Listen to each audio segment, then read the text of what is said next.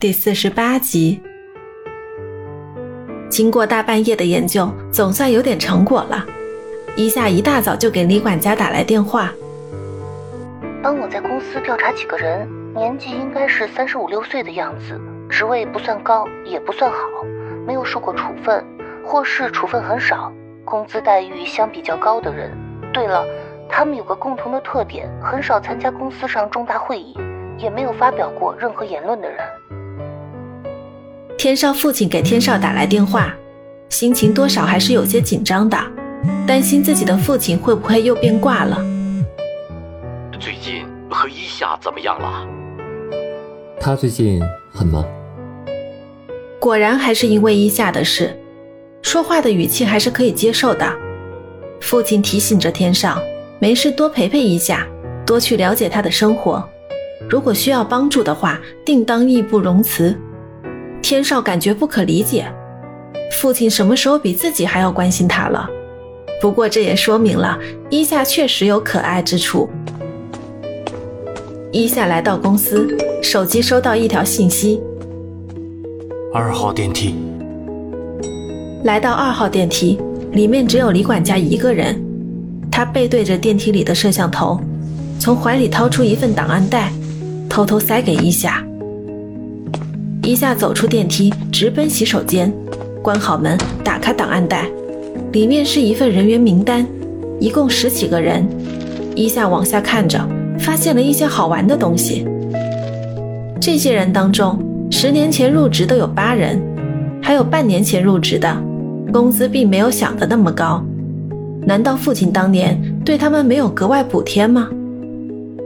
翻看着几张表格。找到一张写有这些人的账目支出明细。十年前入职的那八个人当中，其中有四人都有格外公司补贴。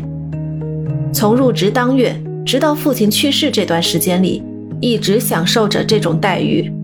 相反之下，里面还有两个人是肖华上任后工资待遇明显得到提升的人。这些钱都是从财务部转账的，因此。这些明细依然保留着。一下再次审阅这些有特殊待遇的人：企划部雷杰，保安部张小杨，财务部韩诺，行政部白鸽。那就从本部门的雷杰下手，接着几个人就会浮出水面了。今天上午企划部有个临时会议，经理办公室隔壁就是一间不大的会议室，杜经理。秘书一下，再加上八个职员，企划部十一个人围坐在会议桌前。杜经理简单的讲了下周的一些方案策划，问一下有没有要说的。一下摇头。杜经理宣布散会。雷杰，麻烦你等一下。一下留住拿着稿件准备离开的女人。她身穿的工服很整洁，戴了副小眼镜。见一下叫住自己。于是又坐回到座位上去，其他人都陆续离开会议室。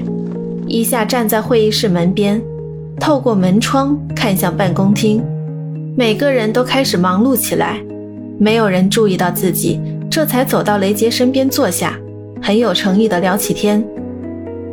跟着杨总好久了吧？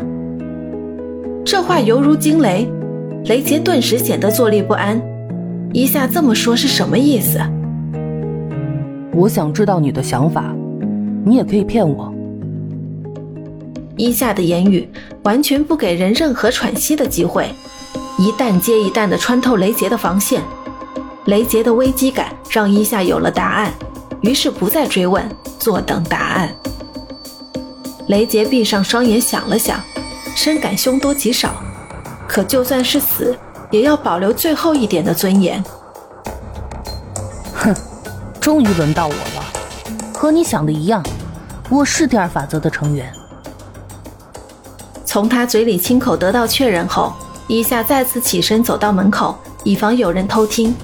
见职员们还在各自忙着，这才一边警惕外面，一边小声回道：“你以为我是来揭穿你的吗？难道不是吗？杨总不在了，现在是萧华独揽大权，还会有谁在乎曾经的第二法则？”雷杰担心伊夏是在套自己的口风，宁愿自己死，绝对不可以牵连他人。加入我，我没有时间向你解释，但我需要你的帮助。你，我没有必要利用你。我手下除了你，还有其他三个人的名单，所以你可以不用提防我。想清楚你们一句话的事儿。看伊夏小小年纪，样貌帅气可爱，但这气场非一般人可以驾驭。我想知道，在你们失去了原有待遇以后，为什么还留在公司不去跳槽呢？因为杨总他对我们真的很好，同时我们也在等个人，一个杨总最爱的人。一下眼眶湿润，这些人果然是父亲的心腹，就连自己的事也和他们说了。对了，你刚才说终于轮到你了，是什么意思？你以为这几个月以来只有你在寻找我们吗？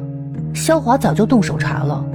我们起初是十个人，分别分配到五个部门，如今都被劝退，甚至有个员工不服，反被肖华诬陷，现在还在监狱里呢。肖华都是秘密进行的。可以了，你走吧。雷杰还是不敢相信眼前这个新上任的组长，反正自己的命就在他的手上，想怎么处置就是他的事了，那就放手一搏好了。我需要怎么做？继续你以前的伪装，不要和其他第二法则成员联系，以免产生怀疑。需要你们做什么，我会单线通知你们的。雷杰回到办公桌前坐下，举止有点不太自然。一个人露出诡异的眼神，偷偷看向雷杰。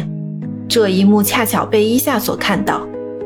莫非这个人就是父亲走后升职加薪的人？上面说到企划部的肖晨玉，莫非是他？伊夏走到雷杰面前停住，严厉地看着他，训斥着说道：“你这个方案不行，回去再处理一下，后天交给我。”知道了。雷杰显得一脸委屈，再看萧晨玉，他也收回了刚才的眼神，也许是怀疑解除了。下班以后，各部门的人纷纷走出办公大楼，一夏手里拿着很大的一个箱子，楼下的保安见到，说替他来搬运，一夏同意了。